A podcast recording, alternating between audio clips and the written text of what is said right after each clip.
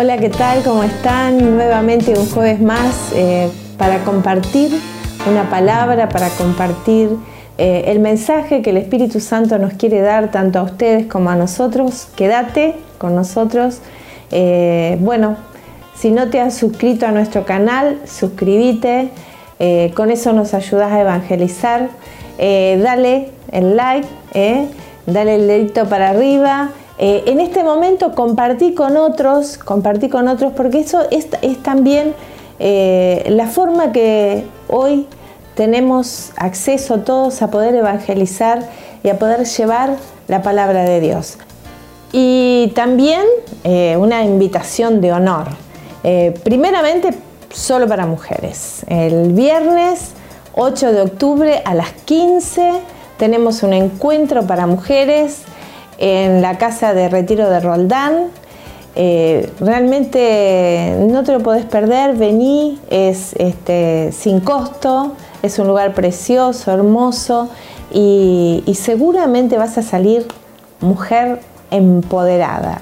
No tenemos duda de eso porque cuando las mujeres nos reunimos y oramos y buscamos fervientemente la presencia de Dios, el Señor se derrama, nos, nos ilumina, nos, bueno, nos enseña cosas y salimos todas llenas del Espíritu Santo.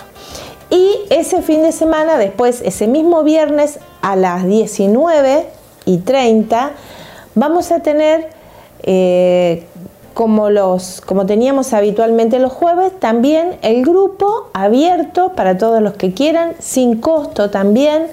Eh, ahí en ese lugar hasta las 21.30. Así que bueno, los esperamos y sábado vamos a tener el retiro.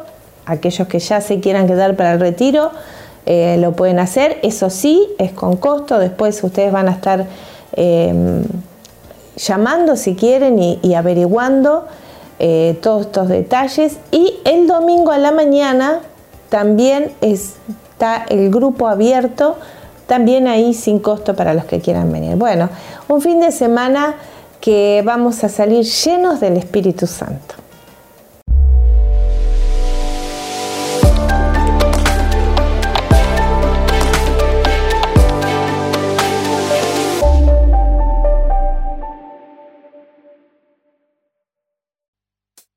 Y bueno, vamos directamente a lo que el Señor hoy nos quiere eh, nos quiere dar, nos quiere empoderar.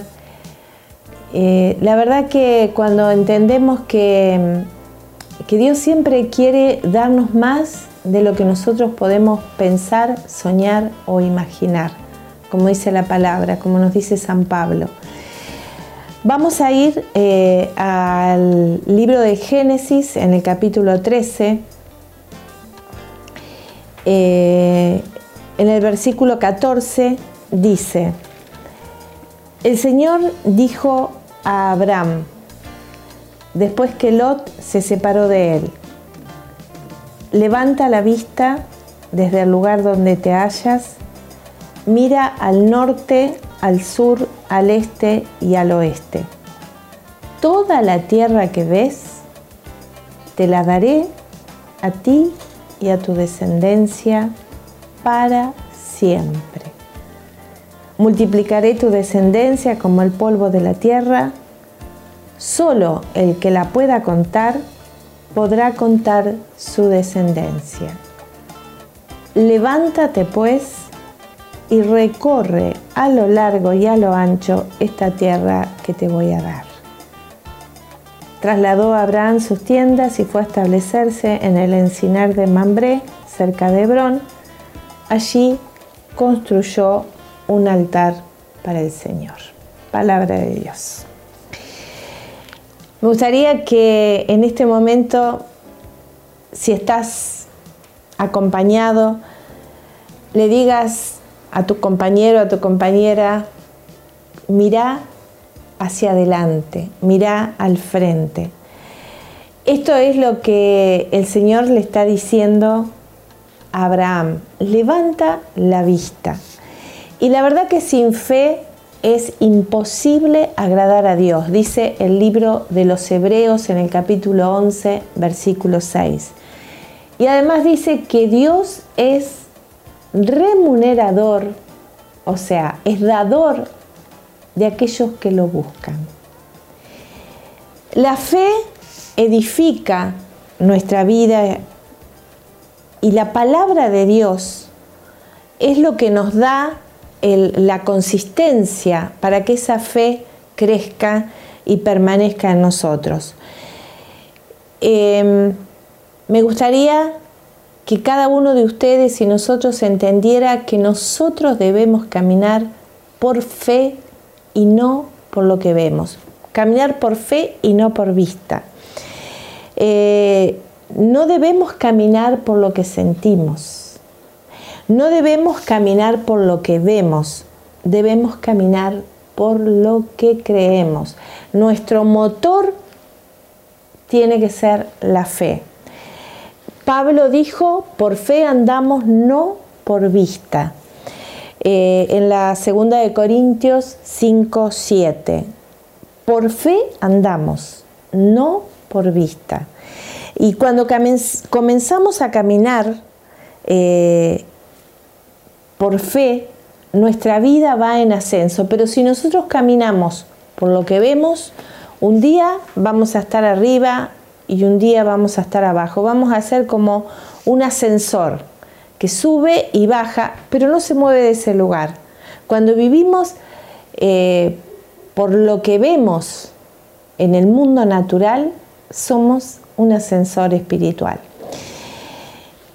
Em, la verdad que si vemos la vida de Pablo, por ejemplo, un gran hombre, vemos que eh, él decía, mi corazón está triste y estoy quebrantado, pero no me detienen en el andar.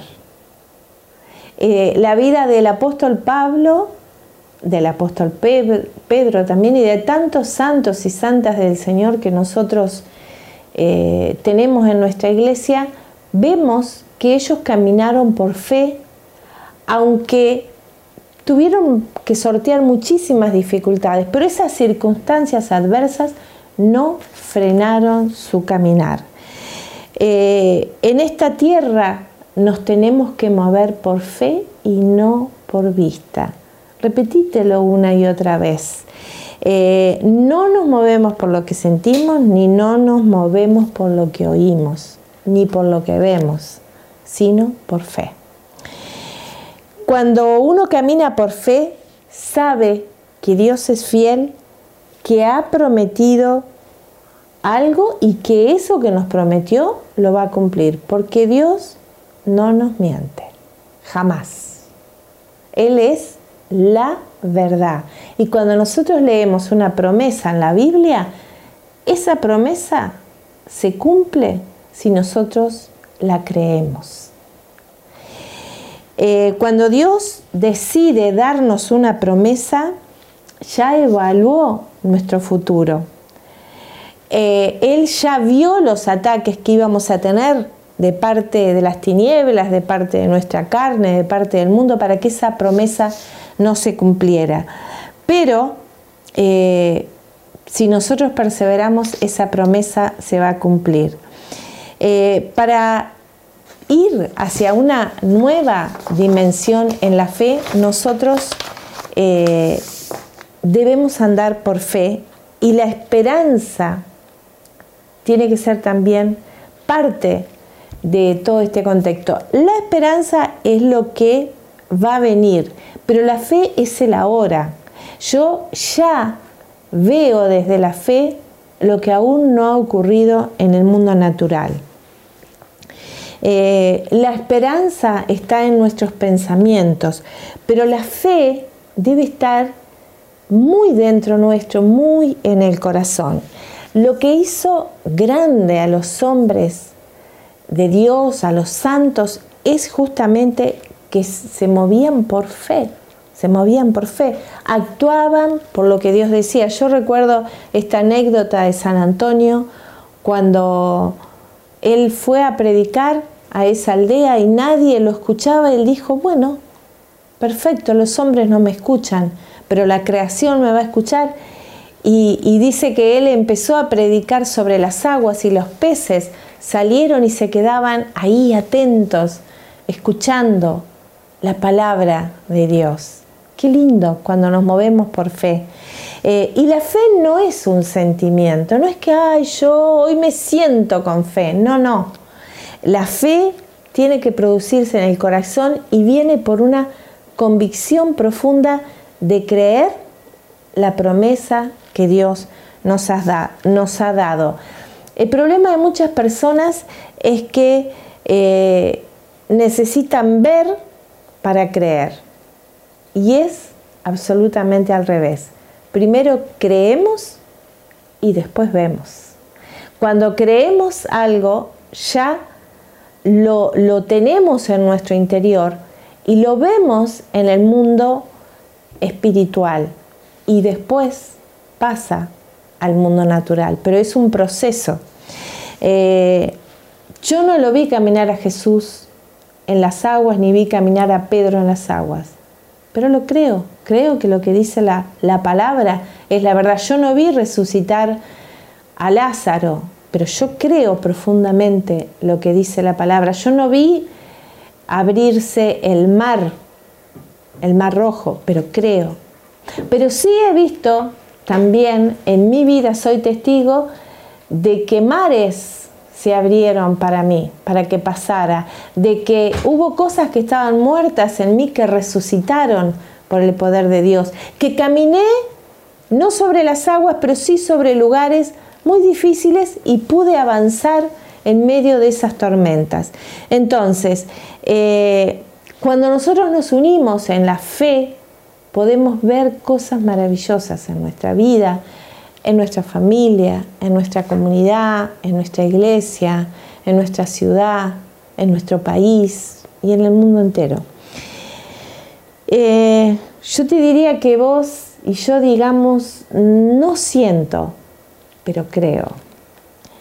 Las cosas tal vez no van bien, pero creo. Las cosas me están saliendo mal, pero creo.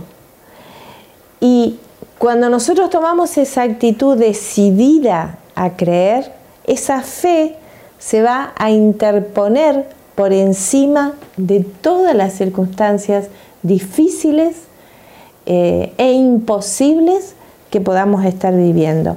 Si vivimos por vista, vivimos de acuerdo a nuestros sentidos naturales, de acuerdo a lo que vemos, entonces eso muchas veces nos va a traer muchísima tristeza, pero cuando vivimos por la palabra de Dios y creemos sus promesas, va a cambiar profundamente el estilo de nuestra vida.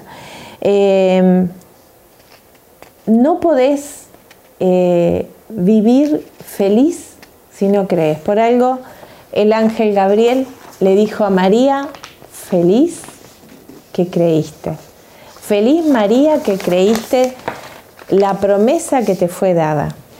Eh, mantener nuestra fe, aunque no tengamos recursos económicos, creyendo que esos recursos van a venir. Mantener nuestra fe, aunque las personas que más has confiado o que más esperabas que te ayudaran te den la espalda.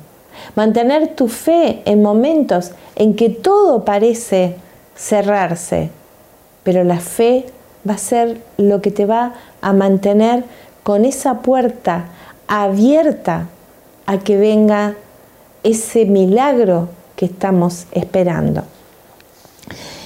Creo que hoy no es casualidad que estás ahí.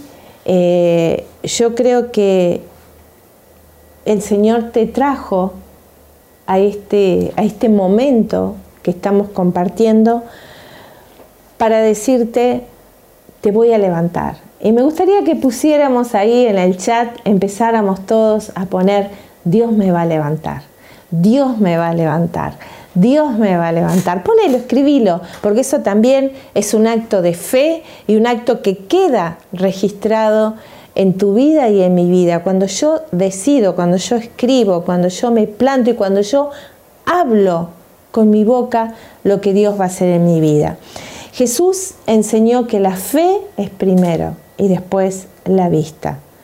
Solo vas a lograr eh, fe en Dios con lo que está creciendo en tu corazón y en mi corazón. Dios no nos falla. Él es el mismo, ayer, hoy y siempre, por los siglos de los siglos. Eh, cuando Marta y María se acercaron a Jesús con su hermano muerto hacía ya eh, cuatro días, eh, imagínense en el estado que estaba el cuerpo de su hermano. Eh, y Jesús le dijo, no te dije que si crees verás la gloria de Dios. Y te vuelvo a repetir, escribí ahí en el chat, si creo, voy a ver la gloria de Dios. Creo y voy a ver la gloria de Dios. Eh, hace declaraciones de fe que estén de acuerdo con lo que la palabra dice, porque no es que yo declaro así como, como nada, no, yo declaro lo que Dios dice. Estoy segura que mi declaración es un acto de fe y un acto que rompe esas imposibilidades que hay en mi vida. La fe te va a llevar a ver la gloria de Dios como le dijo Jesús a Marta y a María. Eh, te va a llevar a ver la gloria de Dios en tu vida, te va a llevar a ver la gloria de Dios en tu casa, te va a llevar a ver, a ver la gloria de Dios en tu comunidad, en tu trabajo, en, tu salud, en las áreas que puedas estar lastimado. Eh, qué bueno, yo te digo de parte de Dios, prepárate, prepárate porque vas a ver la gloria de Dios en tu día. Me preparo porque también la voy a ver en mi vida, en mi familia, en mis realidades. Jesús le está hablando a la hermana de Lázaro eh, cuando tienen a Lázaro muerto, enterrado hace cuatro días, en estado, imagínense eh, cómo estaban sus órganos, cómo, cómo estaba esa situación, un imposible de los imposibles. Y de pronto de pronto, cuando Jesús manda, envía la palabra y hace esa oración que dice, yo sé que tú me escuchas, Padre, pero lo digo para que los demás crean. Lázaro, sal fuera. Y ahí salió Lázaro todo enredado en las vendas. Y salió. Yo me imagino lo que debe haber sido esa escena. Pero primero Jesús creyó. Primero Jesús se comunicó con el Padre, envió la palabra y el milagro se realizó. Eh, si puedes creer, si puedes creer, verás la gloria de Dios. Dios te dice, vos pones la fe y yo pongo el poder. Eh, vos pones la fe te dice Jesús, vos, y me lo dice a mí también, y Él pone la promesa. Eh, miren, yo siento que en este momento hay personas que van a abrazar ese imposible a partir de este momento. Que hay personas que van a poder percibir esa gloria de Dios en sus vidas. Hay personas que su corazón, su corazón eh, va a ser dimensionado, cambiado, renovado, transformado por la fe. Y ese milagro, ese milagro viene y Jesús te dice, cree y verás la gloria de Dios. Y volvamos a esta palabra que comenzamos al principio de eh, Génesis capítulo 13, en los versículos 14, eh, veamos esto, cuando Dios le promete a Abraham que va a tener un hijo, Abraham tenía 75 años. Y cuando lo tiene, transcurrieron 25 años. O sea, desde los 75 a los 100 años, Abraham pasó todo un proceso que le llegó a, adquirir el título del Padre de la Fe. ¿Por qué el Padre de la Fe? Porque Abraham creyó, dice el libro de los Romanos, eh, en el capítulo 4, versículo 17, te he hecho padre de muchas naciones, delante de aquel en quien creyó que Dios da vida a los muertos y llama a las cosas que no existen como existieran, como si existieran. Esto que hace Dios de llamar a las cosas que no existen como existieran, como si existieran, esto lo podemos hacer vos y yo. Obviamente cuando estamos alineados a la voluntad de Dios. No es que vamos a decir cualquier cosa y cualquier cosa eh, Dios va a avalar, no. Siempre que ese pedido esté alineado, sabemos que si estás enfermo, que pidas tu sanidad es estar alineado a Dios. Sabemos que si estás en la miseria, pedir que seas prosperado es estar alineado a la voluntad de Dios. ¿Por qué lo sabemos? Porque lo leemos en su palabra, no porque se nos haya inventado. Sabemos que si vos estás pidiendo la restauración de tu familia, si estás pidiendo que seas libre de un vicio, vos o, alguno de tu familia, sabemos que esa es la voluntad de Dios. Entonces, ¿qué tenemos que hacer? Llamar a las cosas que no son como si fueran. Llamo a, a, ese hijo que tal vez está en un vicio, lo llamo hombre libre, hombre lleno de la presencia de Dios. Si, estás pasando por una dificultad económica, tenés una promesa en Filipenses 4 que dice que Él suplirá con magnificencia todas nuestras necesidades. Tenemos que conocer la palabra. La palabra de Dios nos va a dar vida, nos va a dar abundancia, nos va a dar descanso. Si estás cansado y agobiado, ¿qué dice la palabra? Vengan a mí aquellos que están cansados y agobiados y yo los aliviaré. ¿Quién nos va a aliviar? El Señor. No nos va a aliviar. Eh, podemos irnos de vacaciones y es hermoso y ahí descansamos, pero hay un descanso interno que solamente nos lo da el Señor, que no tiene que ver con vacaciones exteriores, tiene que ver con el interior. Y eh, yo pensaba estos 25 años que Abraham luchó consigo mismo, eh, porque él veía su cuerpo envejecer, su cuerpo cada vez con más arrugas, su cuerpo cada vez con menos vitalidad. Y Dios le dice, vas a tener tantos hijos como el polvo de la tierra, como las estrellas. Si los puedes contar, podrás contar tu descendencia. Parece una burla, pero es la promesa. Y Abraham creyó esa promesa. Y el padre de la fe llama a las cosas que no son como si fueran. Yo pienso también en, tantas realidades que conozco de personas que han pedido algo eh, por un mes, por un año, y después se desanimaron, después eh, se desalentaron y dijeron, no, Dios no me escucha, no. 25 años estuvo Abraham creyendo contra todas las evidencias que le decían en lo natural que no. Y, Abraham creyó. Abraham creyó que Dios levantaba a los muertos. Abraham creyó que su cuerpo iba a ser revitalizado y el cuerpo de su esposa.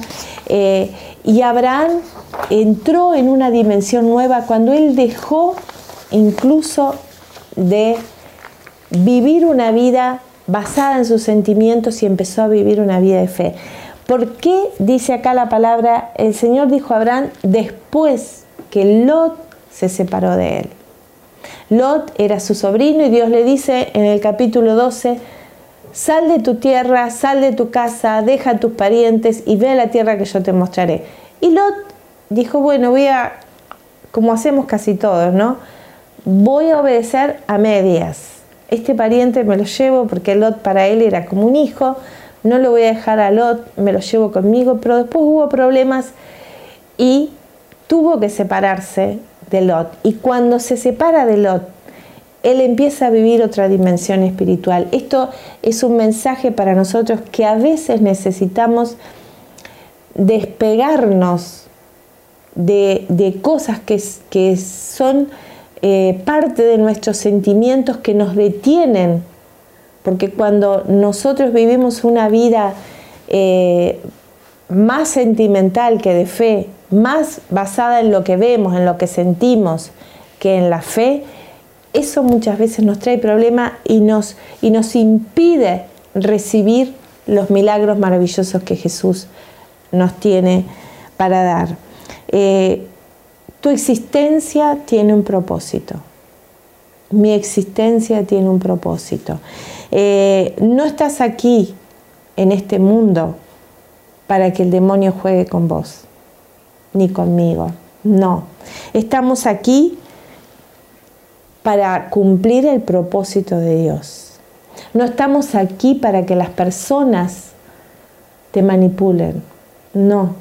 Estamos aquí para cumplir un gran propósito que Dios tiene establecido en forma personal y única para cada uno de nosotros. Eh, yo pienso en, esta vida de, Abraham que mm, cuando se separa de Lot, eh, Dios empieza a hablar más fuertemente a, Abraham. Eh, Dice que la palabra Lot significa techo o cobertura equivocada. A veces nos, nos amparamos eh, más que en Dios, en personas, en situaciones, buscamos la aprobación de las personas más que la aprobación de Dios. Me decía una persona ayer justamente, me decía, ¿qué hago? en una situación que tenía que resolver. Y yo le decía, yo no estoy para decirte qué tenés que hacer con tu vida. No estoy, no estoy para eso, porque nadie puede tomar decisiones por otro. Cada uno de nosotros tiene que tomar la decisión de acuerdo a lo que cree que es mejor para su vida. Pero si tomamos esa decisión basado en lo que me dice tal persona, en lo que opina eh, el otro, en lo que eh, socialmente se cree que es mejor, muchas veces todas esas opciones pueden llevarnos a un camino equivocado. Lo que necesitamos es saber lo que Dios quiere que hagamos. ¿Y cómo encontramos eso? Orando, ayunando, leyendo la palabra, estando tiempo con el amado, estando a sus pies, Abraham estaba ahí, escuchando. Y, dice la palabra que Abraham construyó un altar al Señor. ¿Qué es construir un altar? Es un lugar de adoración, es un lugar de estar en su presencia. En este momento, ustedes y nosotros somos un altar. Estamos construyendo un altar con este video, porque ustedes están buscando a Dios, nosotros estamos buscando a Dios, estamos hablando de la presencia de Dios y estamos construyendo un altar. Y cuando construimos un altar para el Señor, ahí viene el Señor con su presencia y se derrama en nosotros. Yo le ruego al Espíritu Santo que en este momento, tanto para vos como para mí, tanto para tu familia como para mi familia, tanto para tu comunidad como para nuestra comunidad, para nuestra iglesia, para nuestra ciudad, para nuestras realidades. El Espíritu Santo nos guíe a vivir por fe y no por vista.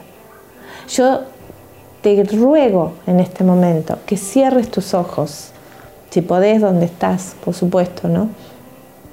Y que visualices visualice, porque la fe también es imaginar.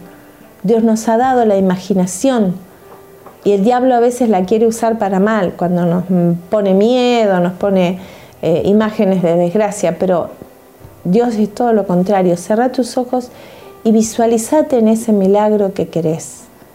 En eso que no es por vista, no es por lo que vos estás viendo en tu realidad eh, cotidiana tal vez, en tu realidad de hoy, pero sí es posible para Dios.